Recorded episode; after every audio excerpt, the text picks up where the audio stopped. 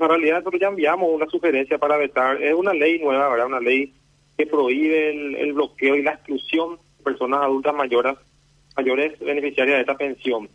Es un proyecto básicamente que, que, que el objetivo básicamente sería que una vez que nosotros le damos la pensión a esos adultos mayores, solamente se le pueda excluir en casos muy específicos como eh, que tengan alguna jubilación o pensión, que sean contribuyentes en impuesto a la renta, que tengan este eh, declaración jurada de impuesto a valor agregado, cosa que también controlamos, pero eh, básicamente con eso nos quita muchas prerrogativas de controlar la parte de, de la vulnerabilidad económica.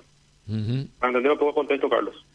Ajá, bueno, y el, el presidente en- entendió que no va a haber recursos para, para esos pagos.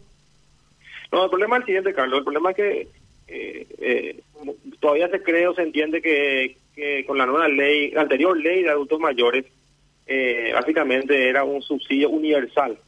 Pero nosotros siempre decimos y aclaramos es que no es así, ¿verdad? El- el- la ley de adultos, adultos mayores establece un criterio de vulnerabilidad social. Y ahí tenemos criterios que son objetivos, como lo que te mencionaba recientemente, que la persona ya tenga alguna pensión o jubilación del Estado, que sea funcionario público, que cotice al IPS, automáticamente ahí no es sujeto de la pensión.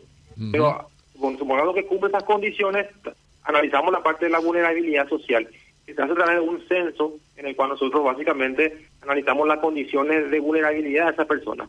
Medimos eh, la, calidad de vida de esa persona a través de ciertos indicadores y esa es una, parte un poco más complicada, donde siempre tratamos de explicar que a la hora de focalizar y poder llegar a las personas que más lo necesitan, eh, usamos este, esta metodología del censo. Entonces ahí es donde este proyecto de ley básicamente lo que quiere es que se eliminen los controles que nosotros hacemos sobre esos criterios de vulnerabilidad para que no se les bloquee a aquellas personas que superan esos indicadores de, de- vulnerabilidad. Ese es un poco el objetivo. Nosotros lo que explicamos acá es que, muy, que es importante estos controles, porque básicamente lo que queremos que, ese- que esos recursos públicos lleguen a aquellos que más lo necesitan. Te quiero dar un número más, Carlos, un- algunos números. Hoy tenemos casi 240 mil beneficiarios del programa Adultos Mayores y menos de mil personas son las que tienen algún tipo de bloqueo o de exclusión por estos motivos, ¿sabes? Ajá. Es menos de un por ciento las personas que tienen algún inconveniente, pero son controles que tenemos que hacer para evitar que justamente este eh, ese dinero llegue realmente, como decía, a aquellos que más lo necesitan.